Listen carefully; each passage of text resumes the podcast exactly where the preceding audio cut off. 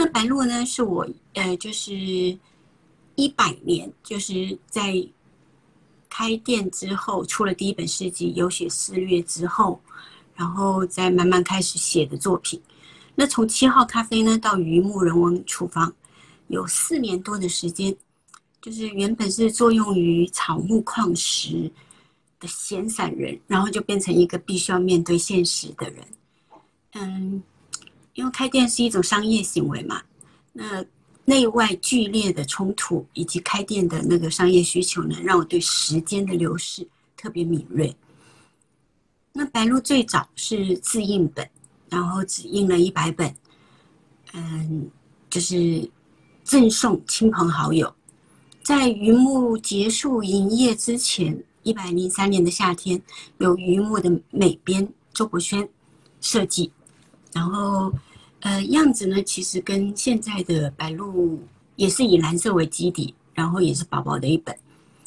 那这一本，呃，白鹿算是对我开店的这几年的一个交代。那古人说，处暑后十五日为白露，阴气渐重，露凝而白。榆木最后的九月呢，其实是非常哀伤的，因为，嗯。写作的人几乎就是尽量不要碰商业，嗯，碰商业其实对自己来说也是一个非常非常严酷的摧残哈，因为不善经营，那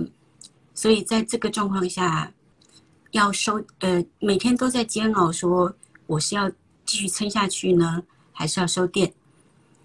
那所以这样一个不善经营的女人写下饿了吃月亮，水没有了。就吃自己的孩子，写出这种句子，并且以白露为诗集的命题呢，也就不难理解了。那催生白露的是林哥大哥和斑马线，也非常感谢他们，让我在呃结束营业之后的这么多年之后，还有这个机会呢，聆听时间滴落的声音。那回回顾白露之后，那个立志做臃肿的人写瘦小诗的天真的自己。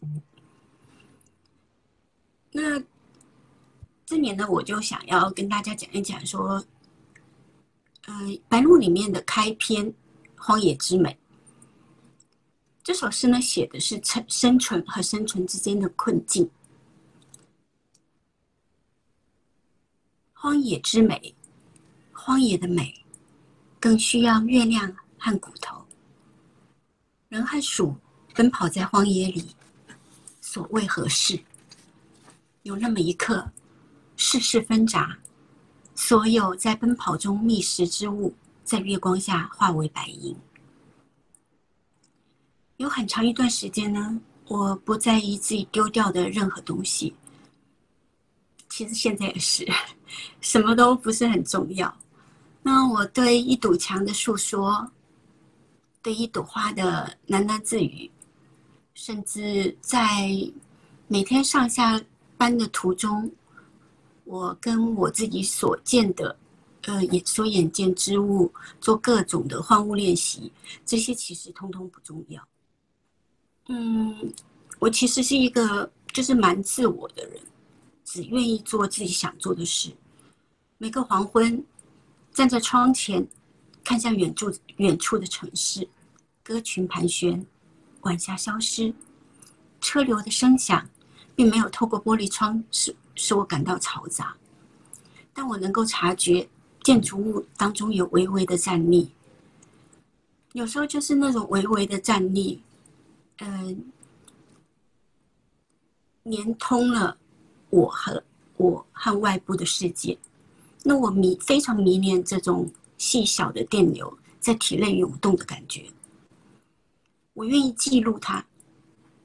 但是我想我也没有什么能力归类它们，所以每次自己的书都是都是嗯，特别是白露是完全没有分，只有大略的按时间的走向顺了一下，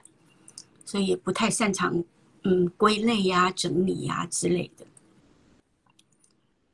那诗人大多数都是对生活的无能为力，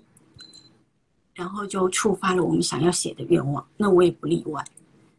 对生活的无能为力呢，成为最难过去的坎。嗯，从小的话，我就是一个没有方向感的人，然后也不会交际应酬。嗯，过个马路都可以，就是红绿灯看错向。那说话呢，也是很，嗯，要么不接触人还好，接触人就是往往容易得罪人。那最严重的事情是，总是希望获得爱，但是却不懂得爱人。那除了我自己天生的敏锐和柔软，其实是一无所长。但是。呃，不管你有什么样的毛病，人活着就是必须要养活自己，然后对自己负责，你要对自己家庭负责。那这种与现实格格不入的，呃，这种就让我觉得，我可以做一个很世俗的人吗？或者说，我心里有一个标准在那边，到底要不要这样做呢？然后，呃，这个搞定自己的这个过程呢，就。给自己造成了很大的伤害，哈。那这样子的与世不相容呢，其实是很很讨厌的。偶尔有相容呢，嗯，又会非常唾弃自己，所以时时刻刻都在这种纠结啊、挣扎啊，然后羞耻、痛苦当中，把自己搞得非常累。但是《荒野之美》呢，其实是一首非常简单的诗。所有要说的都在诗里面了，然后真要我讲，我还讲不出什么来。那这首诗是突然而至的，像或呃白鹭的话，算是我的短诗集。那我的大多数短诗都是突然而至，他们找到我，借由我的笔来发出声音。嗯，其实，在很多的时候，我都觉得我可能是一个媒介。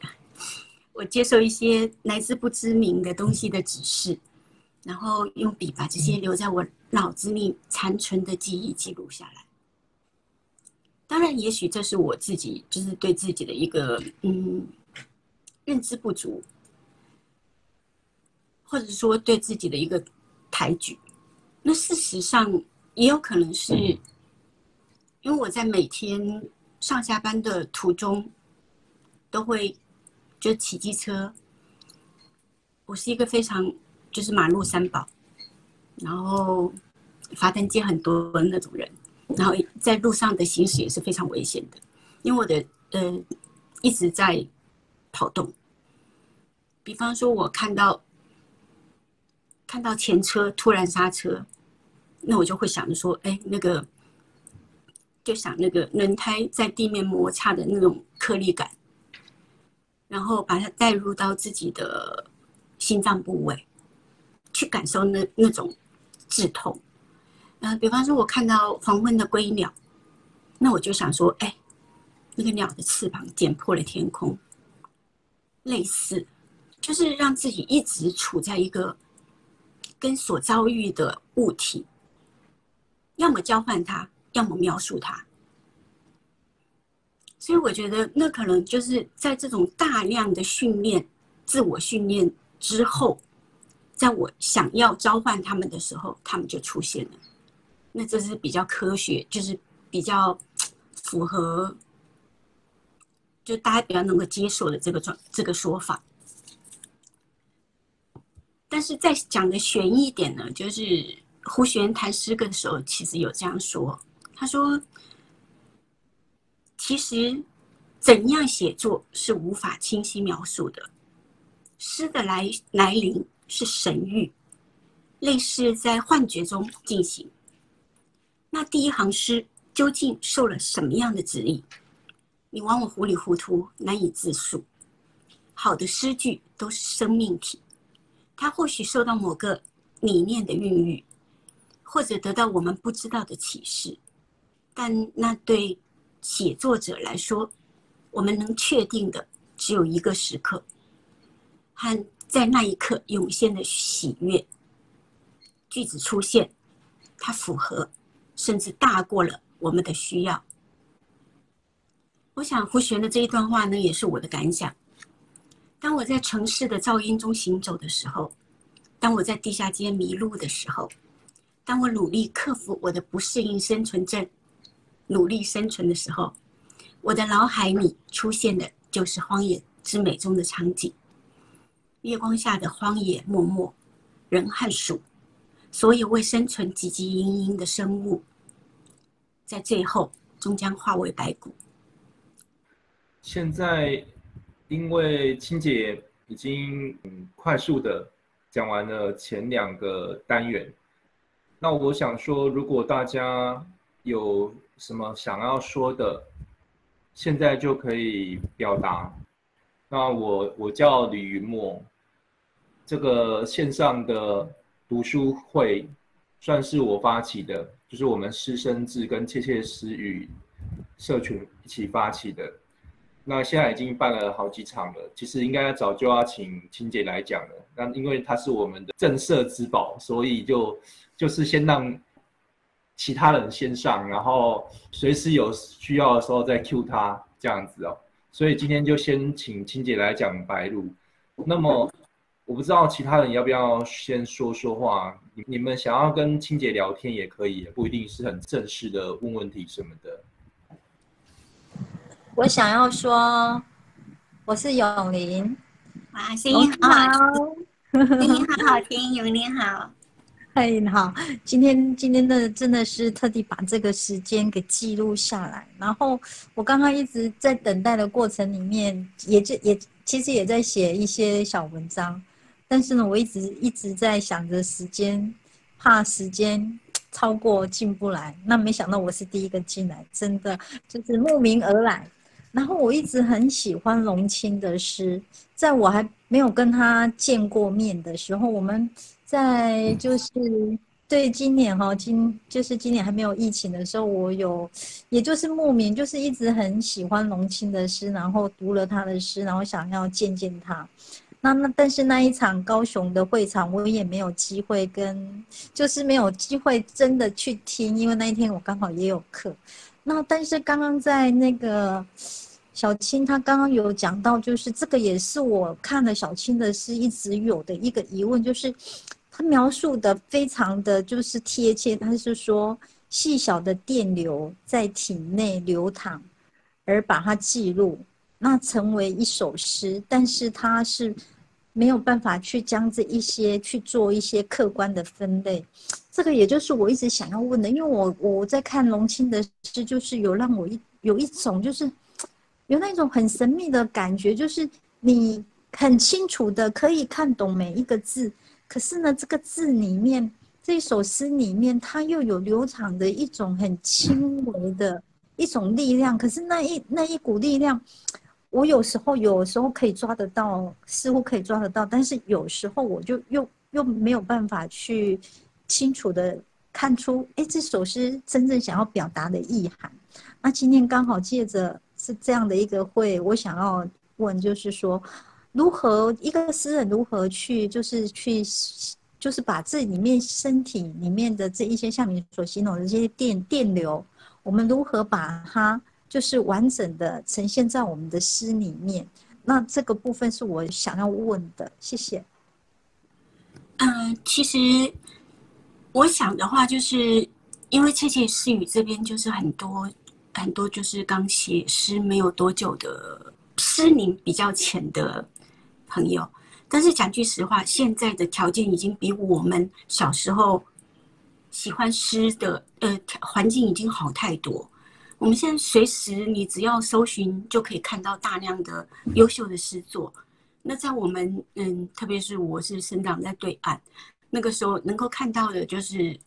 我记得就汪国真跟席慕容。然后，嗯，那刚开始一定就是阅读。那其实我刚刚讲的这个方式，就是说，就我们有一个古老的呃方法，叫做格物练习，就是你把石头跟自己做交换，你把自己，你怎么样？如果我现在是石头，我具备一些什么东西？我要怎么描述它才能够打动自己？打动人心，我觉得这是一个那我自己的做法是，当我知道这个方法之后，我就把它变成我一个日常，就是我上下班路上我看到的东西，我都跟它产生连接，然后试图把它说清楚、说明白、说精彩。那当然，这非常的耗费精神、心神，而且就是也不建议大家在骑车、开车的时候做这个。然后就是，但是你只要看到有感觉的，你就试着把它说下来，然后或者现在手机记录也很方便，然后记录下来。那这些东西其实都虽然是碎片，但是当你写作的时候，你的记忆会发挥作用，它会把你需要的东西跟你平时做的练习做连接。当然，我们跟呃，我我有些时候。非常精彩的东西，我会直接停下车来，然后就是把它记在手机上，然后再再走。那当然，大多数都是就是做形式上面的交流，然后把它放在这里。但我相信是，嗯，不可能真正的有神来之笔这个这个事情，一定就是跟自己的练习有关。那我自己的经验就是说，我现在每天大概就是七点左右醒，那个。我大概十点左右是起床，那这个中间的时间，我基本上我都是在阅读，就是床头的书，然后手呃手机上面一些就是储存的，就是比方说我今天看到了一些连接，比方说就是辛波斯卡或者干嘛，我就把连接存下来，然后在我有时间的时候，我就点进去，很认真的读它。那我基本上就是每天维持的是两到三个小时的阅读时间，不管你是在手机上面读文学作品，还是纸本阅读，我觉得学习别人的东西是就是阅读是一件非常愉悦的事情，而且要持之以恒。还有就是练习，真的没有没有其他的陪读，就是自己要用心读写。吸收，对，不晓得这样有没有回答到你？我我觉得很精彩，尤其是这种，我不知道格物是不是那个格是不是格子的格，格子的格，对，嗯，我觉得这个这个这个方法还蛮蛮不错的，我觉得很好，谢谢谢谢龙青。对，在这个格物的话，其实陈先发有一个有一个说法，他是。他是在二零一五年的后天学术奖的时候获奖词中，他有，他也用他的方式来描述这个格物。他说：“我从河中一跃而起的小鱼，写到从油锅中一跃而起，呃，从油锅中一跃而起的小鱼，从水面一跃而起的小鱼，写到从语言泡沫中一跃而起的鱼。”当味道中的鱼被置换为符号的鱼，当我眼中的鱼被置换为鱼眼中的我，无论视角的万花筒如何凌空逆转，如何令人眼花缭乱，在真正的读者心中，会显出他非常单纯的本质，就是鱼即我，我即鱼。那么。因为青姐刚才讲说你的写作方式啊，让我想到就是说，李贺，就是李贺的写作方式是，这是照李商隐的《李贺小传》的描述了，就是他每天一一早就骑着瘦驴出门，嗯，然后呢就背一个古锦囊，那他在沿途上看到了什么，想到了什么，然后立即就把它写下来，然后就丢到古锦囊里面。那那么到晚上回家的时候。再把古锦囊里面写下来的那些诗句都拿出来，然后研墨，然后去把它贯穿成一首诗这样子哦。那么我要问的问题是说啊，在清姐的写作，尤其像小诗的写作，你是一通常是一口气就把它写出来呢，还是说它也是用发展的？比方说，我现在先写了一个草稿，或者是我写了两三句，然后再去补足它。当然，我想可能都有了，但主要大概是什么样的情形？哦，我觉得要有有分，有分，就是呃，其实很多就是小诗譬如说《荒荒野之美》这个，就是完全没有经过任何修改，它从产出就是一个字都没有动过。嗯，那像这种就是神，就是真的就是，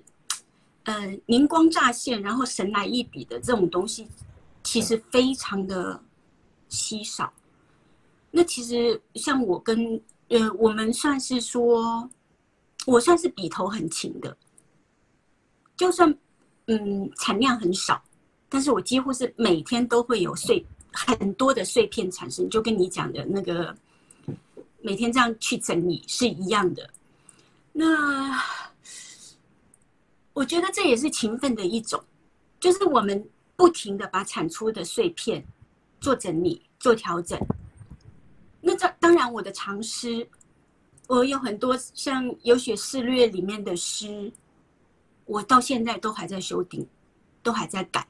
那到那首诗，我觉得值得修，我才会改。如果觉得不值得修，那可能早就把它，我那个呃淘汰率也非常高，就是大概写写出。那我那时候，我跟跟宝宝一起。跟思彤一起去去海南嘛，然后我只待了一一个晚上，哎，好像在那个什么陵水只待了一个晚上，结果我就写了，人家只要是两首还是三首诗，我就从各个角度的海写了八首，然后再取其三。虽然有时候是说，呃，诗是靠灵光乍现。但是你平时的练习的，呃，就是那个记忆的练习也是非常重要的。你的那个练笔练到一个程度、一个 level 的时候，嗯，就算你写不出来，你硬写，没有灵感，没有任何闪光句，但是你至少可以把它的那个维持在一个七十分左右。所以还是一直要强调练习的重要性。还有修改的重要性，修改师对对对写对写作是非常非常的有加成的功力的。我有看到思彤在在窃窃私语上面都常常在帮一些刚写诗的朋友在做修正，其实非常开心，因为讲真的，他那一笔下去，可能就是他这一二十年的功力的体现。不是随随便便下笔去砍的，不是随随便便下下笔去修正的，所以有思彤这样的好老师，是窃窃私语非常非常要呃要珍惜。那石彤有没有什么想要说的？比方说回应刚才青姐说的，或者是刚才青姐称赞你的，那就是。因为我就说，其实龙琴是一个非常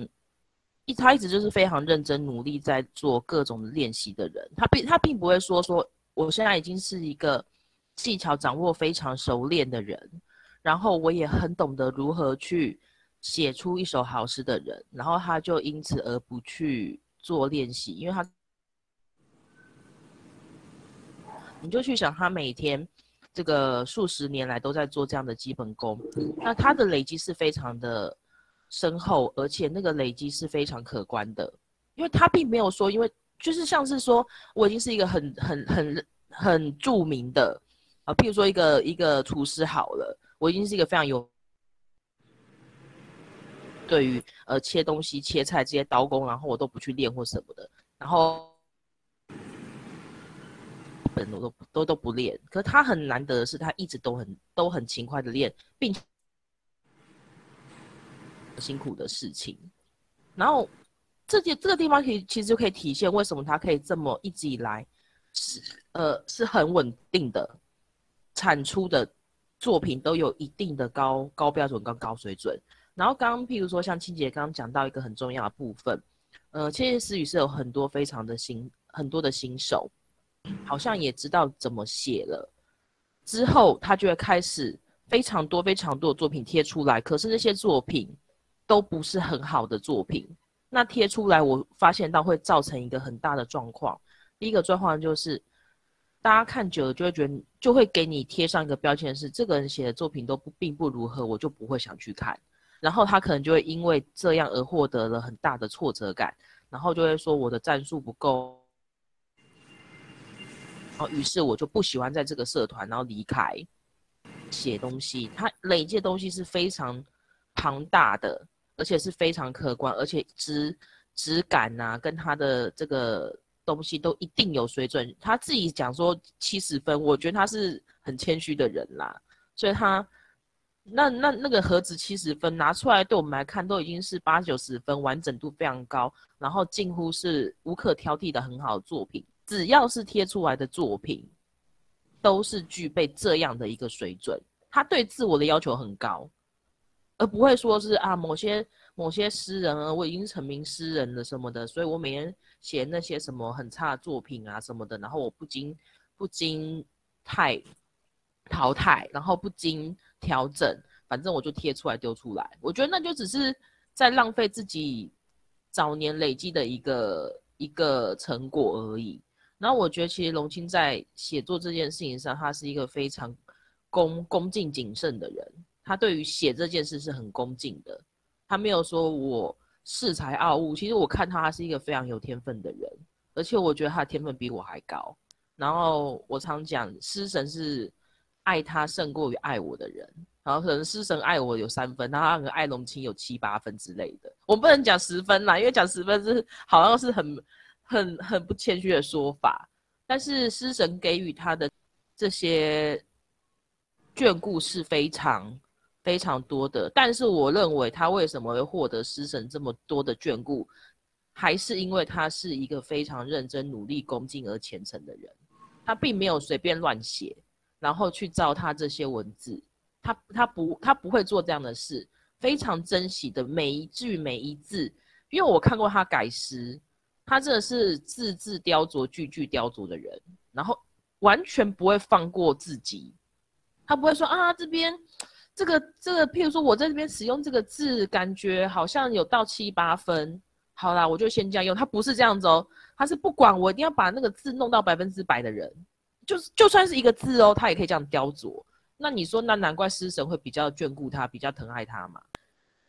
当我们今天一而一直有在做这样子的扎实的练习，不管是阅读的练习，还是换物格物的这个练习，然后我有时候也会觉得说，这个过程是一个很辛苦、很漫长的累积，然后甚至说你这样累积到后面。如果没有一个人来点你的话，我觉得你你你你可能还是会原地踏步。